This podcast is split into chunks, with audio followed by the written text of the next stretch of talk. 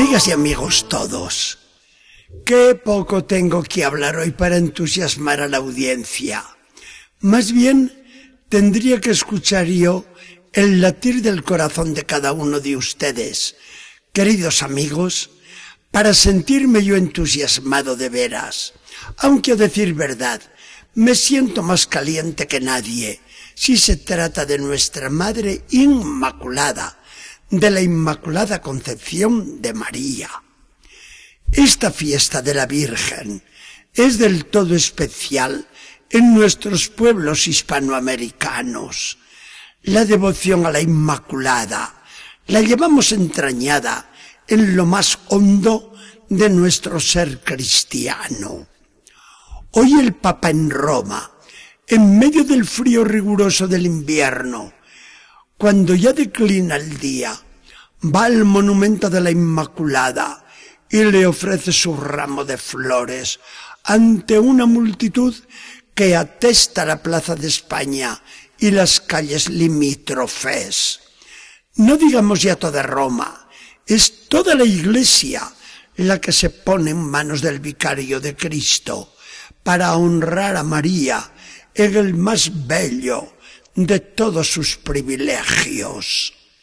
Nosotros realizamos también este gesto del Papa en nuestras iglesias y todos vamos ante la Virgen para ofrendarle las flores más galanas del corazón. María Inmaculada es un privilegio de la Virgen que no cansa el meditarlo, el cantarlo, el celebrarlo y el volverse locos por él.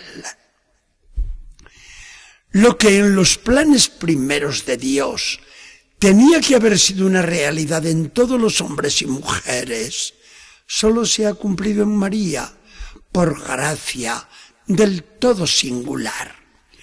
Vamos a hablar y entendernos con el lenguaje de la Biblia. Dios, al crear a Adán y Eva, los creó sin mancha, sin pecado, es decir, inmaculados. E inmaculados teníamos que haber sido todos sus hijos. Pero ay, qué poco le duró a Dios el gozo. Allí estaba el tentador, envidioso de nuestra suerte. Y Eva sigue imprudente el diálogo seductor. ¿Por qué no comen del fruto de este árbol? Le están haciendo caso a Dios, que es muy listo y sabe que el día en que coman se abrirán sus ojos y dueños de ustedes mismos ya no le tendrán que obedecer serán como dioses. Y lleva a Adán, toma, toma, verás qué bueno.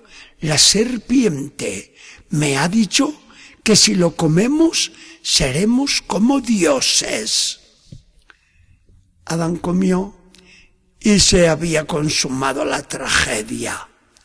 La inocencia inmaculada de Adán y de Eva se convertía en pecado inmundo delante de Dios. Y lo peor, que no era un pecado con repercusiones solo personales. En Adán estaba encerrada toda la humanidad como el árbol en la simiente. Y los que habíamos de hacer la entrada en el mundo lleno de esplendores divinos, vendríamos arrastrando una culpa que no habíamos cometido personalmente nosotros. Pero entonces mismo vino la réplica de Dios. Maldita serpiente, yo pondré enemistades entre ti y la mujer, entre tu descendencia y la suya. Te aseguro, esa descendencia de la mujer te machacará un día la cabeza. Y quiso Dios que por los méritos de Jesucristo que iba a venir, fuese María en el primer instante de su concepción en el seno materno, la que aplastara la cabeza de Satanás, el cual temblaría siempre después ante esta mujer, una criatura humana, pero del todo celestial. María, concebida inmaculada, ofrecía a Dios el espectáculo que le hubiéramos ofrecido todos nosotros de no haber pecado en Adán. María, concebida inmaculada, es la única toda hermosa a los ojos divinos. María, concebida inmaculada, podrá ser digna Madre de Dios. María, concebida inmaculada, viene a ser la obra maestra del Espíritu Santo. María, concebida inmaculada, hace que Jesucristo se sienta en verdad orgulloso de su madre. María, concebida inmaculada, es la hija más bella que el Padre Eterno puede lucir en el cielo. María, concebida inmaculada, es también para nosotros sus hijos, como para Jesús, nuestro mayor orgullo, porque nadie nos gana a tener la madre más linda que ha existido. Y todo esto con una gloria totalmente en exclusiva, porque inmaculada solamente hay una, María, la Madre de Dios y la Madre nuestra. Poco después de definir el Papa Pío IX el dogma de la Inmaculada, un doctor protestante alemán escribía un libro lleno de injurias contra la Virgen.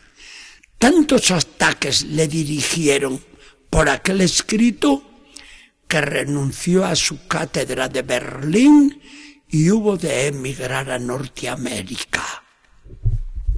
Durante el viaje se levantó en el mar una terrible tempestad con temporal que duró setenta y dos horas y se dijo ese doctor con mucho miedo, Dios mío, veo que necesito obras buenas para salvarme.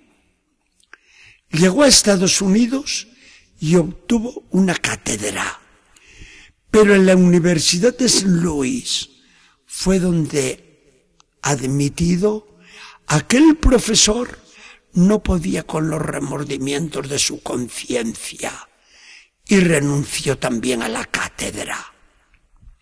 Se instruye entonces debidamente y abraza la religión católica en la iglesia de María de la Victoria, en la que el profesor colocó una lápida con esta inscripción.